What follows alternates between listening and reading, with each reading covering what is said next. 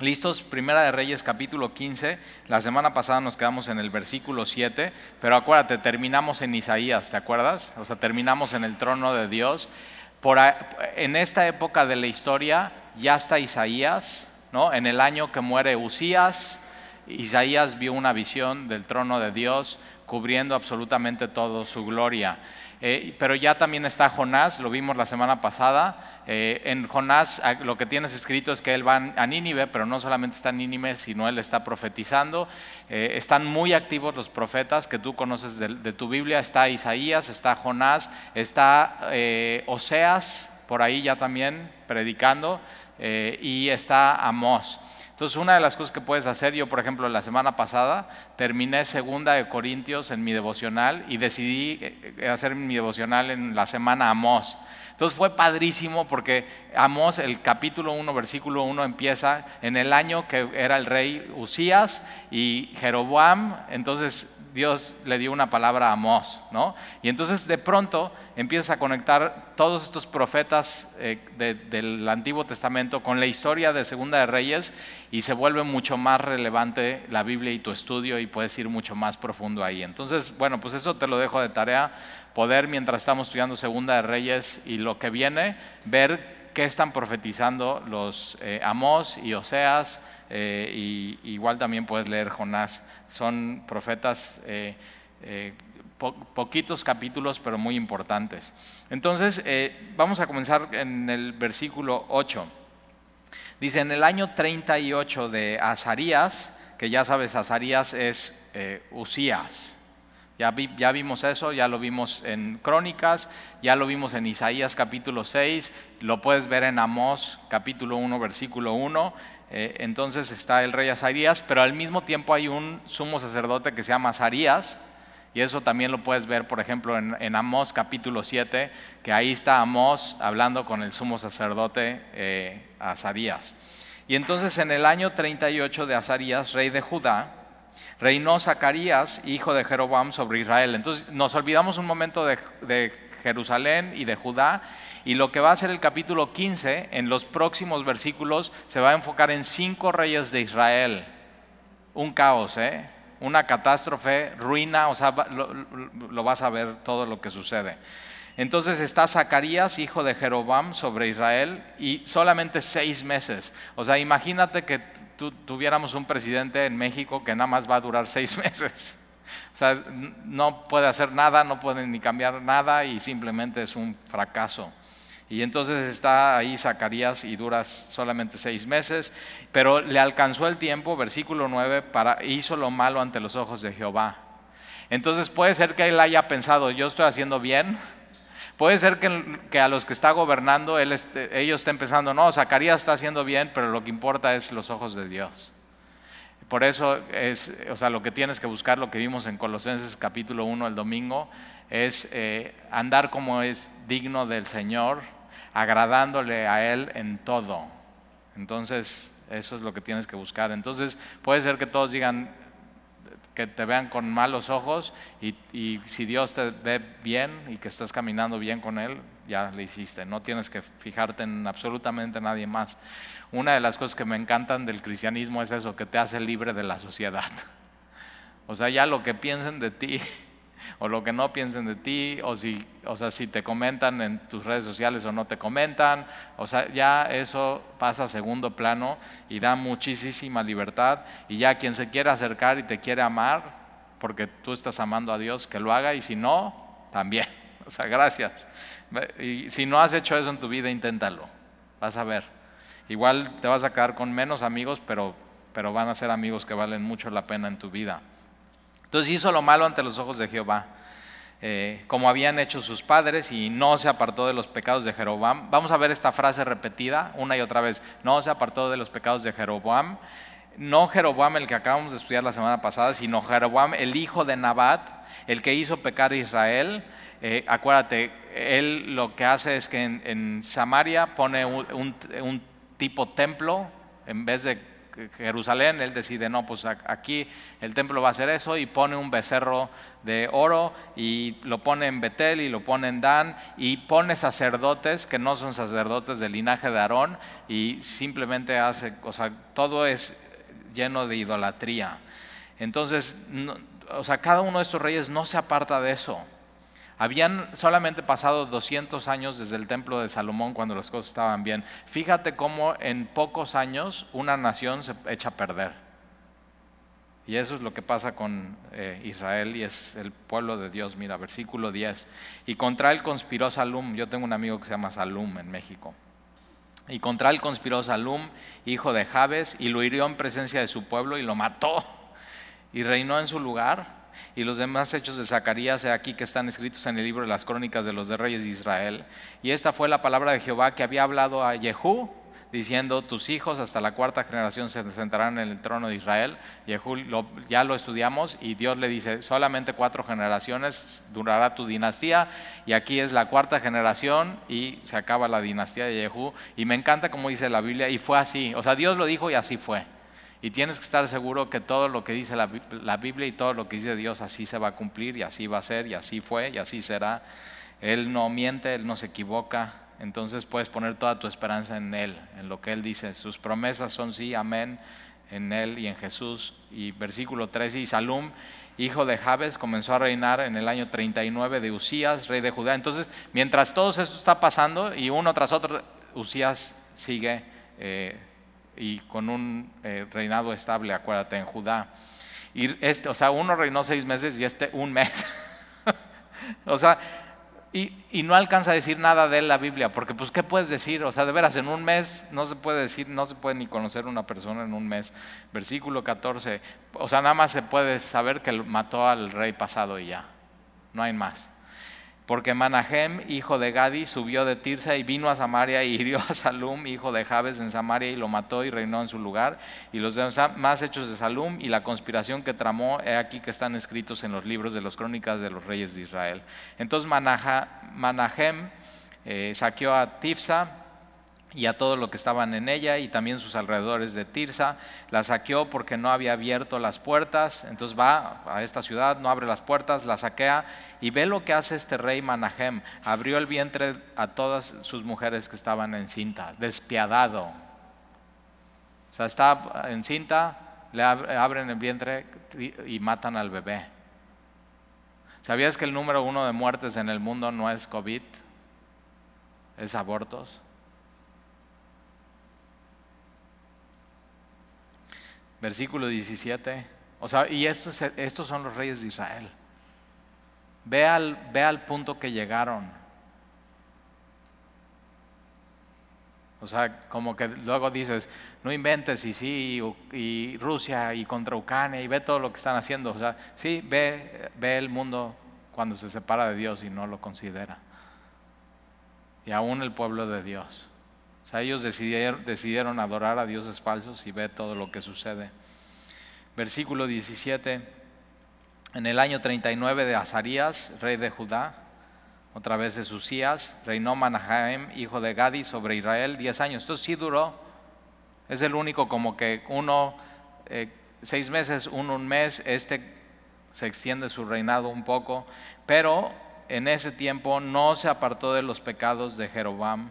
Entonces hizo lo malo ante los ojos de Jehová, y en todo el tiempo no se apartó de los pecados de Jeroboam, hijo de Nabat, el que hizo pecar a Israel. Se apartaron de Dios, idolatría, y por eso hacen esto, o sea, cosas satánicas, de veras, matar a los bebés en el vientre de sus mamás. Versículo 19, y vino eh, eh, Pul, rey de Asiria. Entonces ya viene el rey de Asiria. Asiria es uno de, las, de los imperios que están tomando mucha fuerza.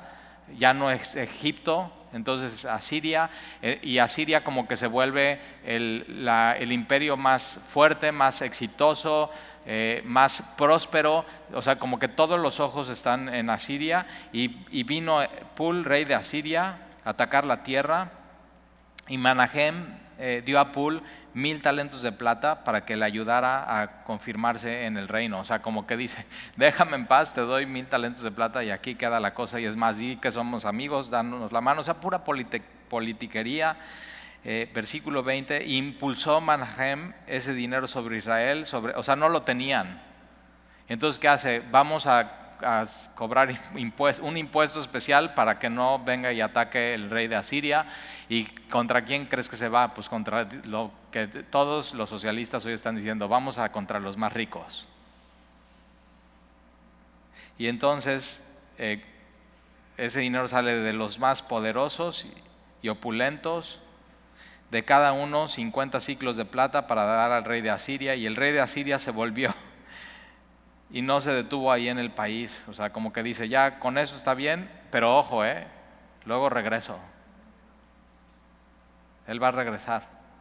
Él ya vio, son débiles, no pelean y, vio eso, no buscan a su Dios. Acuérdate, Egipto, el pueblo de Dios tenía fama. No, o sea, eh, Israel o sea, Dios los hizo cruzar y el ejército quedó en medio del mar. Y aquí ya han perdido todo eso. Eh, realmente dejaron de confiar en Dios.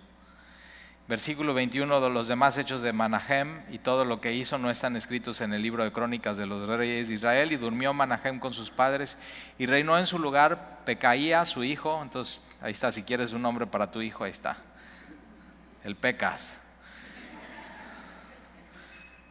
Y en el año 50 de Azarías, rey de Judá, fíjate, sigue Azarías, ¿eh?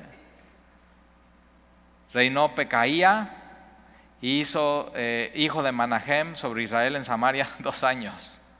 Hizo lo malo ante los ojos de Jehová, no se apartó de los pecados de Jeroboam. Y fíjate cómo se repite eso, no se apartó de los pecados de Jeroboam, hijo de Nadab, el que hizo pecar a Israel, y conspiró contra él Peca, Pecaía contra Peca, hijo de Remalías, capitán suyo, y lo hirió en Samaria, en el palacio de la casa real, en compañía de Argob y de Arie, y de 50 hombres de los hijos de los Galaditas, y lo mató y reinó en su lugar, y los demás, o sea, pura inestabilidad, inestabilidad, inestabilidad, y lo mató y reinó en su lugar, y los demás hechos de Pecaía y todo lo que hizo, he aquí que están escritos en el libro de las crónicas de los reyes de Israel.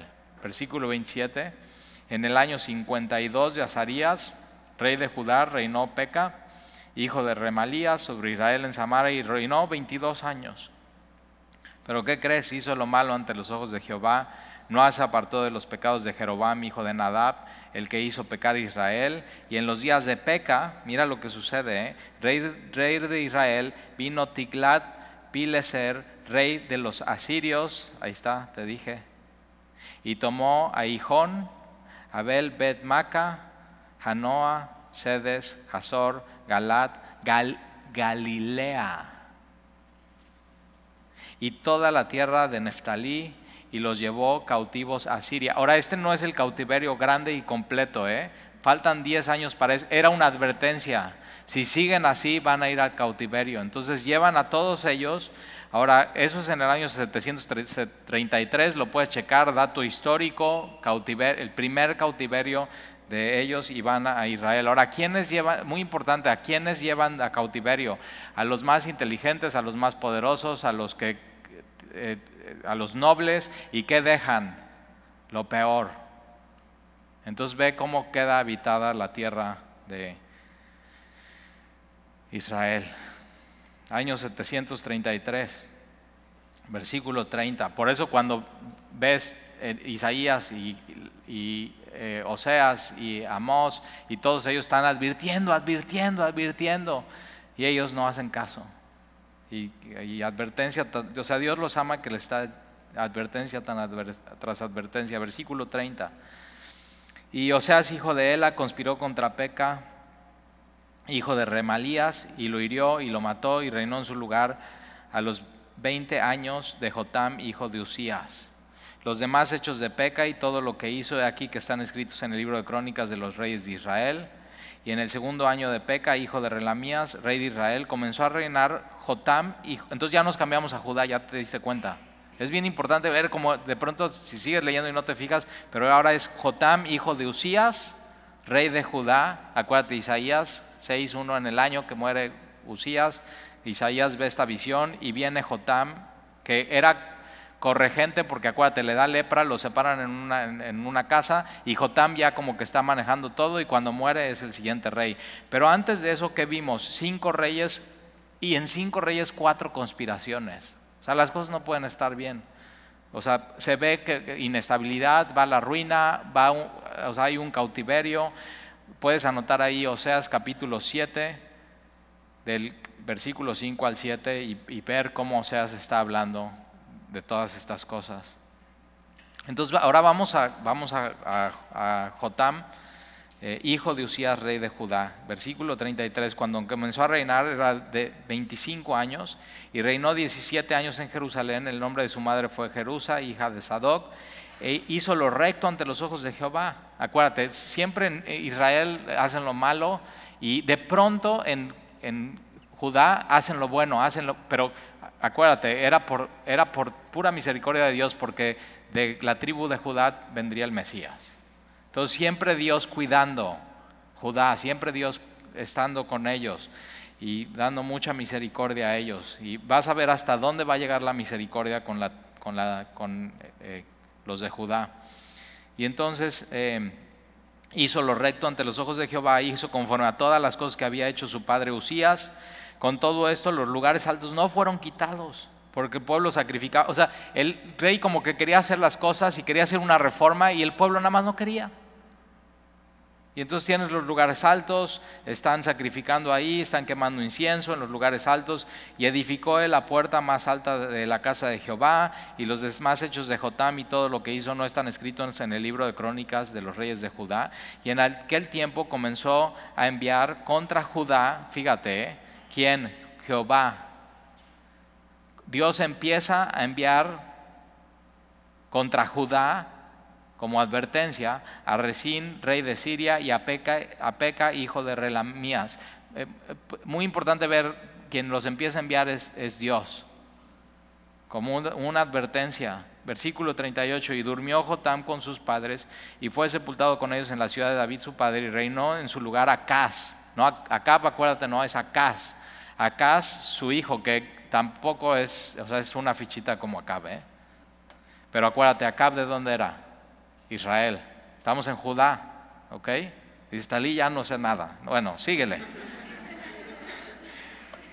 Capítulo 16.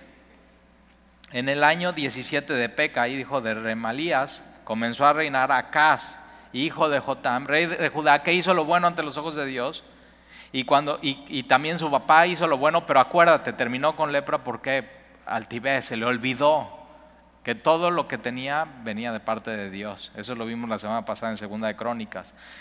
Versículo 2, y cuando comenzó a reinar Acaz era de 20 años. Ahora, de 20 años, alguien que quiera hacer lo malo eh, tiene mucha fuerza y mucho poder. O sea, es tener cuidado con eso. Entonces él acá era de 20 años y reinó en Jerusalén 17 años y no hizo lo recto ante los ojos de Jehová su Dios como David, como David su padre y como su padre eh, Usías. Qué triste. Entonces fíjate, puedes ser un padre que hace lo bueno delante de Dios y tener un abuelo que hace lo bueno delante de Dios y tu hijo no. La historia del hijo pródigo está en la Biblia porque Dios, aún siendo perfecto, y teniendo perfecta comunión con Adán y Eva, ellos decidieron pecar.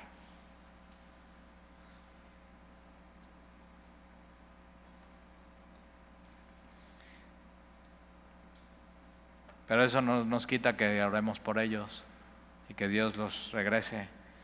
Esa es la historia del hijo pródigo. El padre está esperando, esperando, esperando. Ya sabe, está muerto espiritualmente, pero está esperando. Todos los días se levanta y ve hacia la ventana, tiene esperanza. Y de pronto el, hijo pródigo en medio de la nada le cae el 20. Así de la nada, ¿eh? ¿Quién crees que es de dónde viene el 20? De Dios. De pronto, así. Y dice, ¿qué estoy haciendo aquí? Que nuestros hijos digan eso. ¿Qué, qué estoy haciendo aquí? Y regresen. Y, y tienen que dar la vuelta, y ir y regresar. Y ya sabes lo que pasa. Y el padre lo recibe y lo viste y mata un... Eh, sacrificio para comérselo. Y el hijo, el otro hijo, el que se queda, también está perdido y porque era un religioso y dice, ¿por qué haces esto por mi hermano? Pues cómo, pues ya regresó, deberías estar feliz y no está feliz, está amargado. Entonces mira, hasta en las mejores casas pasan esas historias. Entonces eso te tiene que dar ánimo en tu, vida. Y entonces, eh, versículo 3, antes anduvo en el camino de los reyes de Israel. Entonces en Judá, acá se vuelve un Jeroboam. Dices, o sea, ¿por, ¿por, qué? ¿Por qué haces eso? Simplemente él decide hacer eso. Y ve hasta dónde llega, ¿eh? Y aún hizo pasar por fuego a su hijo según las prácticas abominables de las naciones que Jehová echó delante de los hijos de Israel. el rey, el dios Moloch, un eh, de bronce, sus manos eh, vacío todo atrás, y siempre tienes que saber eso, un dios falso está completamente vacío. El becerro de oro que hacen cuando Moisés sube y está hablando con Dios, cuando lo queman, se hace cenizas y es, vacío por dentro, es madera. O sea, solamente brilla por fuera, pero por dentro no tiene absolutamente nada. Nunca te va a cumplir un, falso Dios. Es éxito, dinero, relaciones, todo, todo lo que pongas por encima de Dios siempre va a ser vacío. Entonces, este Dios Moloch es de bronce, eh, resplandeciente, pareciera ser, ¿no? Que está lleno de bronce, pero no. Y adentro lo que hacían los sacerdotes de Moloch es ponían eh, eh, fuego con leña y carbón, lo calentaban hasta que quedara al rojo vivo y tú tomabas a tu hijo y lo ponías entre sus manos y se quemaba, se achicharraba.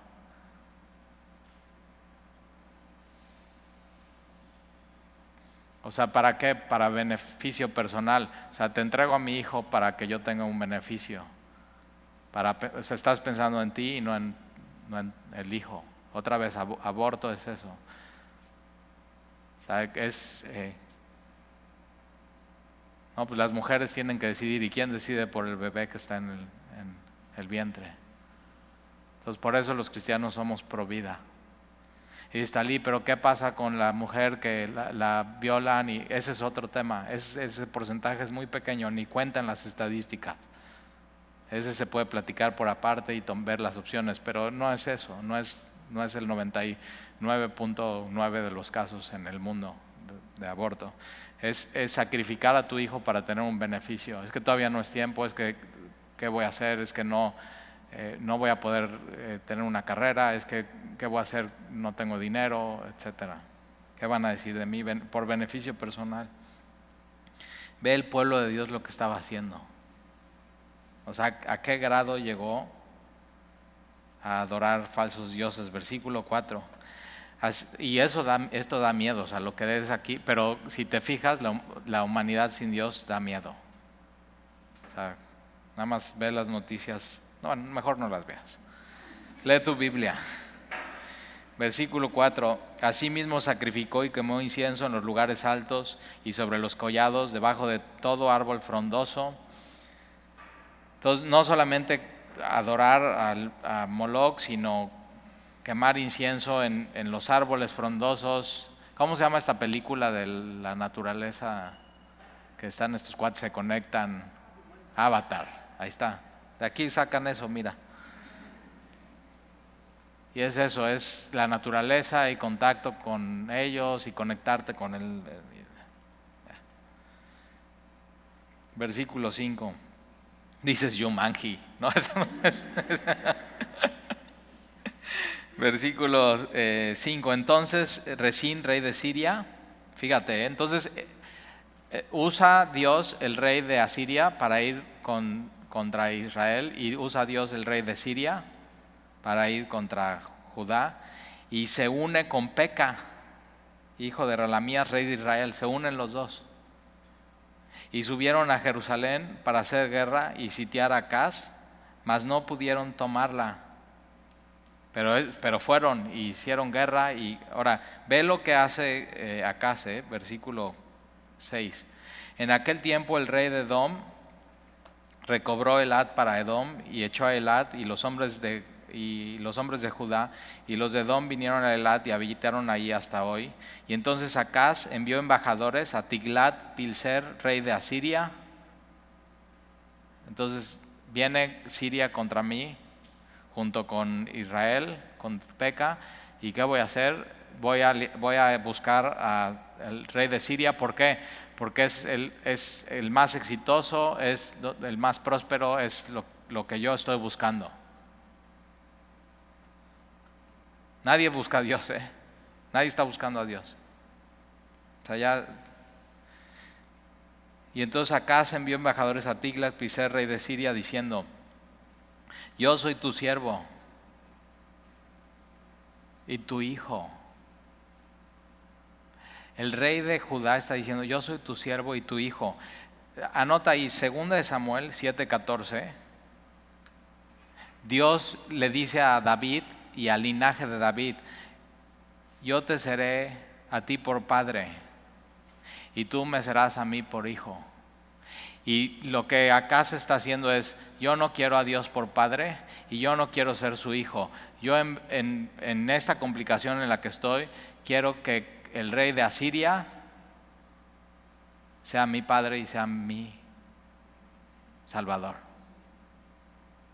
Tremendo, ¿eh? Y ahí no acaba la cosa.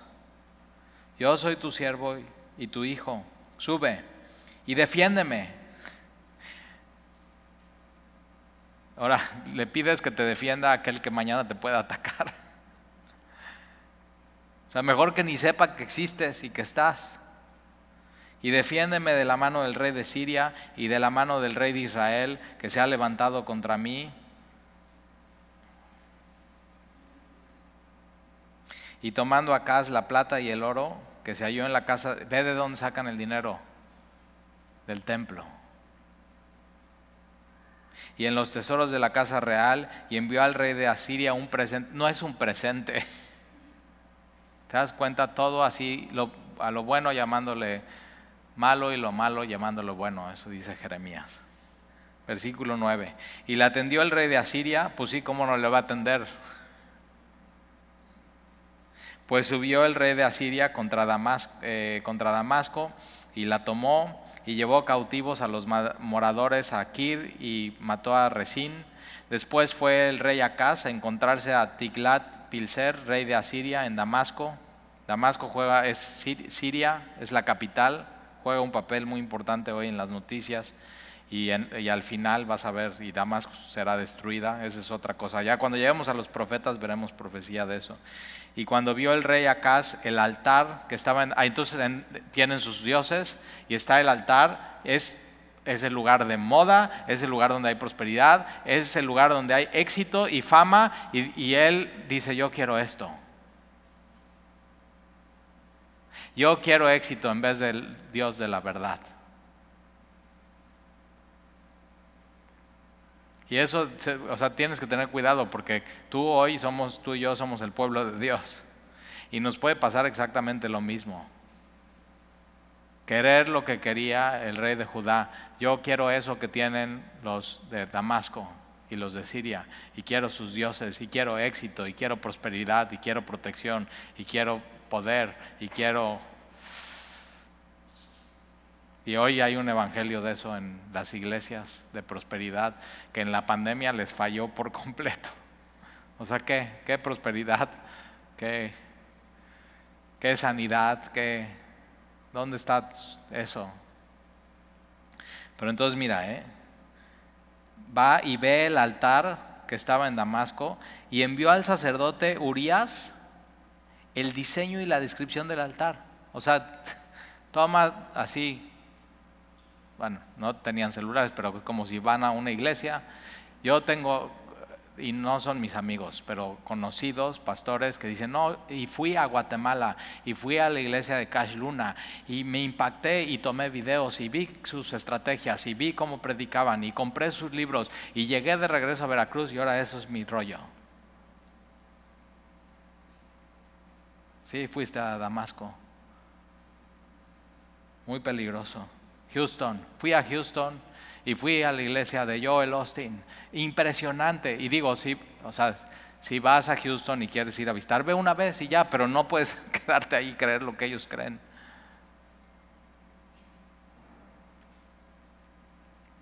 Todo es prosperidad, todo es éxito, todo es fama, todo es felicidad.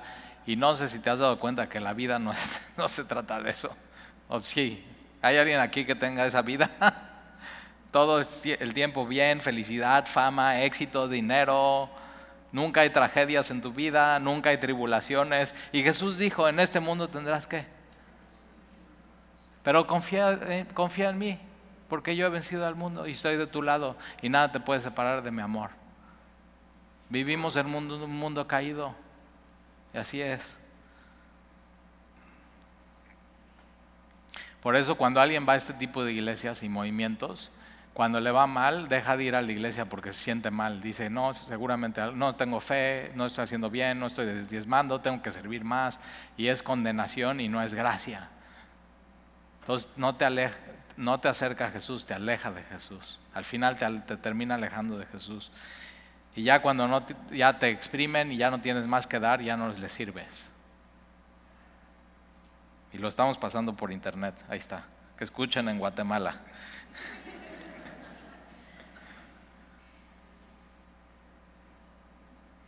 Pero alguien lo tiene que decir, ¿no? Y ve, lo dice la Biblia. Entonces, entonces el sacerdote Urias va, toma el diseño, toma fotos, la descripción del altar conforme a toda su hechura. O sea, va a hacer una renovación regresando a Jerusalén.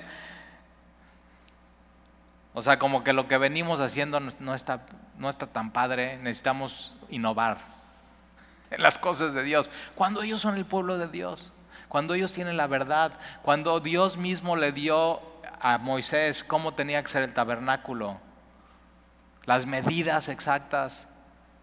No, ya no, mira, vamos a, esto no, vamos a poner aquí una máquina de hielo seco. Versículo 11. Y el sacerdote Urias edificó el altar. Con, ahora, Urias, o sea, llega el rey y le dice, vamos a hacer esto. Y Urias en vez de decir, no, ¿cómo? Ok.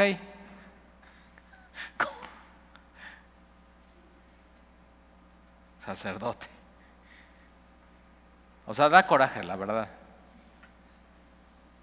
Tienes, o sea, tenemos que estudiar nuestras Biblias y tener celo de Dios. Y, la verdad, tienes en, tienes en tus manos la verdad. Entonces tienes una responsabilidad. ¿Qué vamos a hacer con eso? Y el sacerdote Urias edificó el altar conforme a todo lo que el rey Acaz había enviado de Damasco. Así lo hizo el sacerdote Urias, entre tanto que el rey Acaz venía de Damasco. O sea, así, Ah, se lo manda, antes de que llegue ya lo quiero todo, ¿eh? y bien y bonito y así. Y luego que el rey vino de Damasco y vio el altar, el nuevo, ¿eh? se acercó el rey a él y ofreció sacrificios en él. Otra innovación, el rey no tiene que ofrecer sacerdote y de pronto ya está innovando y ya está él haciendo sacrificios en él. Y encendió un holocausto y su ofrenda y derramó sus libaciones y esparció la sangre. O sea, todo se ve muy espiritual, ¿eh? La sangre de sus sacrificios de paz junto al altar. Y hizo acercar el altar de bronce que estaba delante de Jehová en la parte delantera de la casa entre el altar y el templo de Jehová y lo puso al lado. O sea, el altar que es el altar, este, vamos a ponerlo al lado. O sea, como que esto ya no jala bien. Pero ojo, ¿por qué no lo quita? Porque sabe que eso es la verdad. Y quiere tener así un plan de que si necesito voy y ahí, ahí, a ver, si ya cuando necesite ahí voy y ahí sí me van a decir la verdad.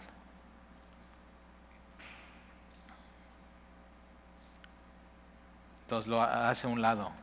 Hacer un lado cosas, quitar otras cosas, innovar en lo que siempre ha funcionado, ¿para qué?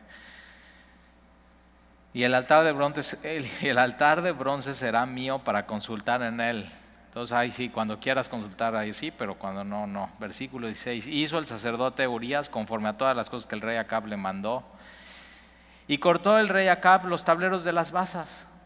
O sea, mira, las basas que Dios mandó, vamos a cortar los tableros y las quitó y quitó las fuentes, acuérdate estas fuentes enormes de agua donde se purificaban y purificaban los sacrificios Eh, de hecho, estas fuentes eran de bronce y se hicieron en el primer tabernáculo de los espejos de las mujeres.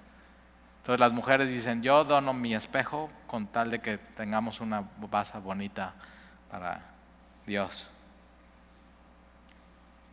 Y entonces quitó las fuentes, quitó también el mar de sobre los bueyes de bronce que estaban debajo de él y lo puso sobre el suelo de piedra. Entonces quita, quita, quita, quita, quita. Por ejemplo, una de las cosas que nosotros tenemos, 1 Corintios 1 23, nosotros predicamos a Cristo y a este crucificado. Y una de las cosas que ha pasado en la iglesia es que han venido quitando.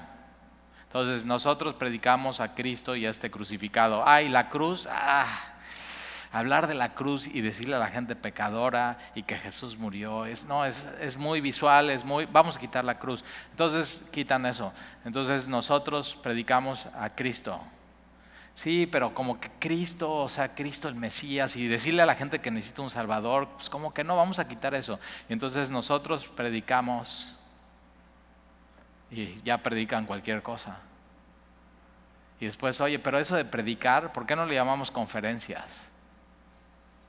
O, cosas motivacionales. Y entonces ya quitan eso, predicamos y es nosotros.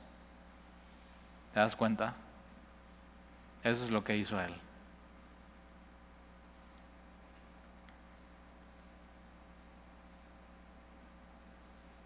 Y Dios tenía que hacer algo, ¿estás de acuerdo? ¿Tú crees que un Dios que ama a su pueblo va a dejar que esto suceda? Es todo esto.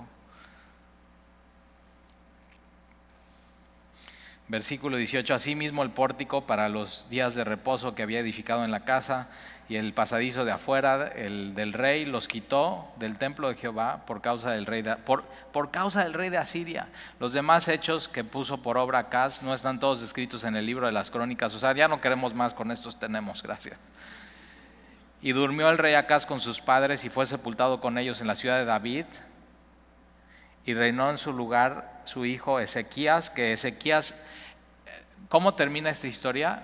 Cierran el templo de Jerusalén. Yo creo, esta es opinión mía, ¿ok? Puedes quitarla del sermón, cortarla, olvidarte de ella cuando salgas por esa puerta. Yo creo que parte de lo que sucedió en la pandemia es que quisieron callar muchas voces, entre ellas las de la iglesia. Y quisieron cerrar y mantener así cerrado. Y no, nos va, no, va a suceder. ¿eh? La iglesia nunca va a cerrar. Nunca. Sí, sí muchas, muchos pastores y muchos movimientos cedimos y el gobierno se metió de más. Y ver cómo está China hoy. ¿eh? Shanghái lleva dos meses en confinamiento. Y en edificios donde se enferman algunos, todo el piso, aunque no hayas tenido contacto, todos los llevan a confinamiento. Y como no han podido controlarlo, es Omicron, no lo van a poder controlar, ya aprendimos los mexicanos, ¿verdad? Por más que te cuidaste, te agarró. Y entonces ahora no nada más los de tu piso, sino si alguien se enferma arriba de tu piso, te llevan. Así es control del gobierno para mover a las masas. Y la iglesia no, no se debe de dejar. Ahora, déjame terminar en Isaías capítulo 7. ¿Te acuerdas que terminamos en Isaías capítulo 6 la vez pasada? Ahora vamos a terminar en Isaías capítulo 7.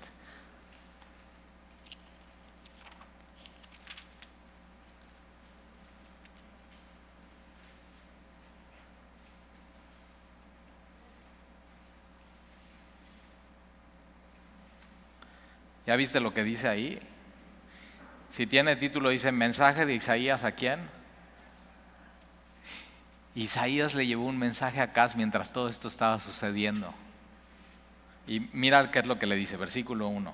Aconteció en los días de Acaz, hijo de Jotam, hijo de Usías, rey de Judá, que recién rey de Siria y Peca, está lo que leímos, hijo de Ralamías, rey de Israel, subieron contra Jerusalén para combatirla, pero no la pudieron tomar.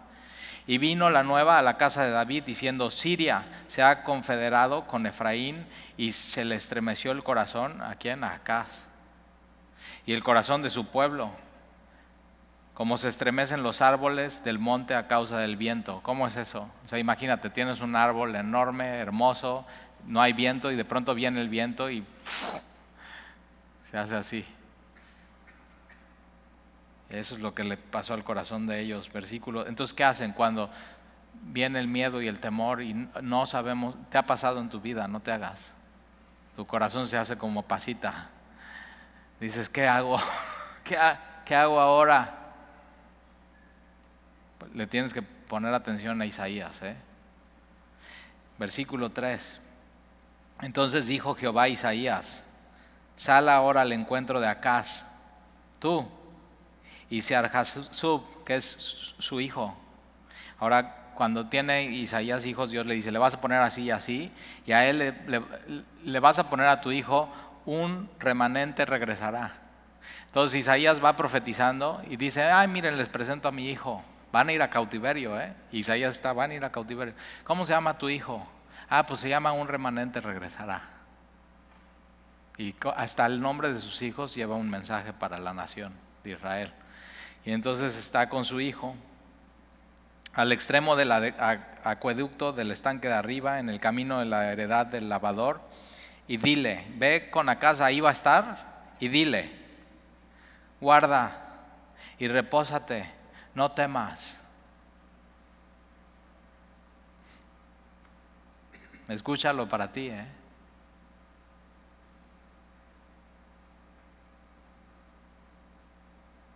Entonces él va con el rey del imperio asirio.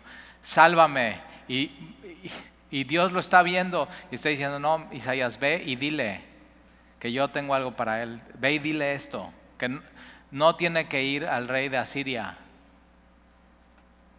Guarda y repósate, no temas, ni se turbe tu corazón a causa de estos dos cabos de tizón que humean. O sea, el rey de Asiria, éxito y fama y poder para Dios es un así, carboncito que humea. Así, ya, no, no, no prende.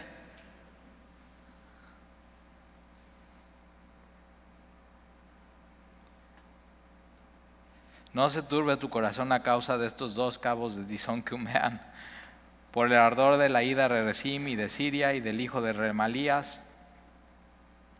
Ha acordado maligno consejo contra ti el sirio, con Efraín y con el hijo de Remalías. Entonces él no sabe, no solamente es, Siria, es,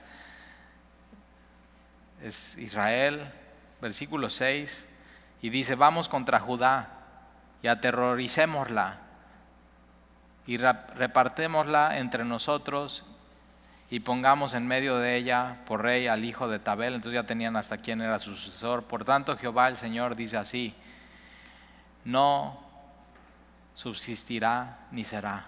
No va a ser así.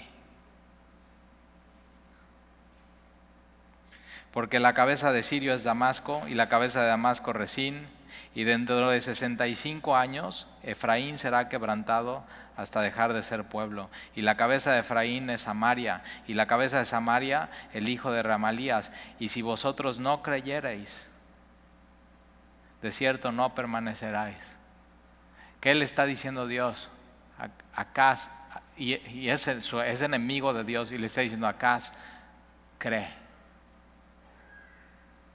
No tienes que creer en, el rey de Asiria, cree en Jehová, cree en mí, y entonces permanecerás. Pero si no, habló también Jehová a Acaz diciendo, pide para ti señal de Jehová tu Dios. O sea, ¿qué quieres para creer? Pide lo que tú quieras. Gedeón pidió una señal, Dios se la dio por misericordia. Pide lo que tú quieras. Pide para ti señal de Jehová tu Dios, demandándola, ya sea de abajo, en lo profundo, o arriba, en lo alto, donde tú quieras. Y respondió Acaz, no pediré y no tentaré a Jehová. Es, es un orgulloso, o sea, en vez de pedir y decir, sí, voy a que me dé una señal y voy a confiar en Dios, dice, no voy a pedir, no tentar, o sea, ya vienes tentando a Dios en todo. Simplemente este, Él nada más quiere ir en contra de Dios.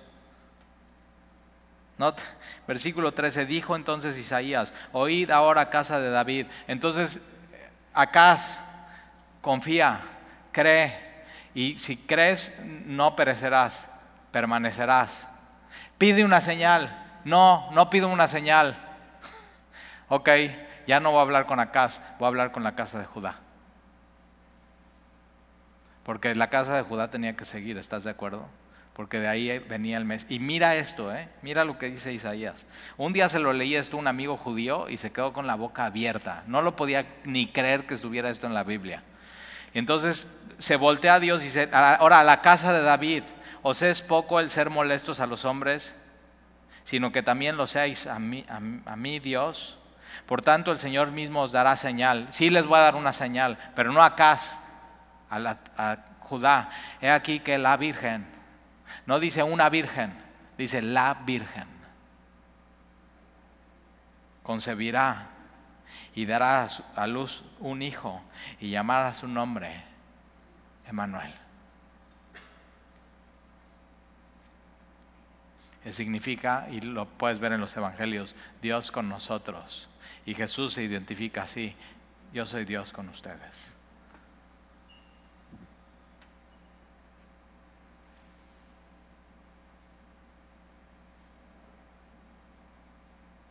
Y mira, Emanuel. Versículo 15, comerá mantequilla y miel hasta que sepa desechar lo malo y escoger lo bueno. Porque antes de que el niño sepa desechar lo malo y escoger lo bueno, la tierra de los dos reyes que tú temes será abandonada.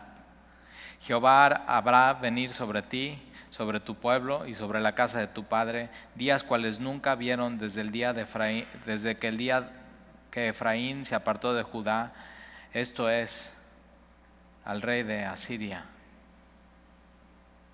Ahí está.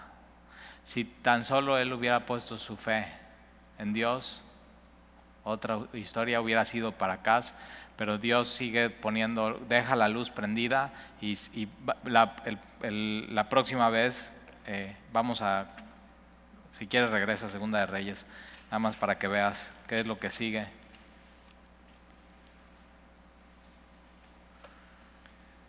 Vamos a ver el reino de, Ezequías, su hijo, y cómo el templo que cierra, él lo abre.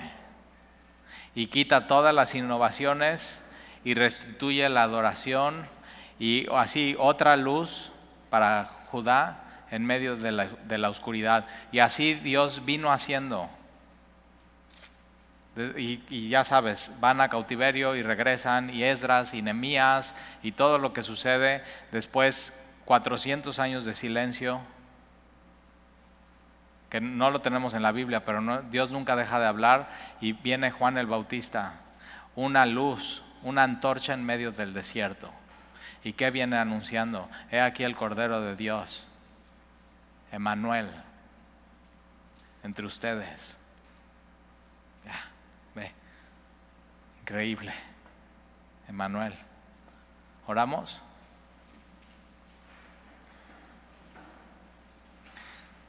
Señor, gracias por arrojar luz en este texto que estudiamos hoy y líbranos, Señor, de seguir los pasos de Jeroboam.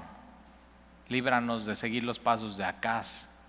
Líbranos de ser como el sacerdote que le dan órdenes y hace lo que le piden sin considerar la verdad. Y queremos ser hombres y mujeres de la verdad. No nos queremos mover de ahí, Señor, pero danos un corazón lleno de verdad, pero también como Jesús lleno de humildad. Van de la mano, Señor, y de amor por ti y celo, Señor, por la Biblia, y lo que estudiamos y danos más hambre de tu palabra y, y revélate a nosotros, Señor. Queremos conocerte. Cómo tú en medio de todo esto que estaba pasando, tú tenías misericordia acá y mandas a Isaías. Señor, cuando veas que nos desviemos, manda a los Isaías que tú tienes entre nosotros a pararnos y ayúdanos a poner atención. Es, es de sabios escuchar el consejo y cambiar. Entonces ayúdanos a ser sabios, Señor, en nuestra vida, a no ser sabios en nuestra propia opinión. Y te lo pedimos, Señor. Gracias por, por esta promesa de y concebirá una virgen y dará a luz y será llamado Emmanuel. porque Él es nuestra esperanza y cuando nuestro corazón se ponga como un árbol en medio del viento y tengamos miedo y temor, no vayamos al rey de Asiria, que es el éxito y la fama, sino vayamos a ti, a Jehová, a Dios, a Emanuel, a Jesús, al Espíritu Santo, y clamemos, sálvanos, Señor, porque de tu mano viene la salvación para tu pueblo. Que no adoremos otros dioses, Señor, sino solamente a ti. Y te lo pedimos en el nombre de Jesús. Amén.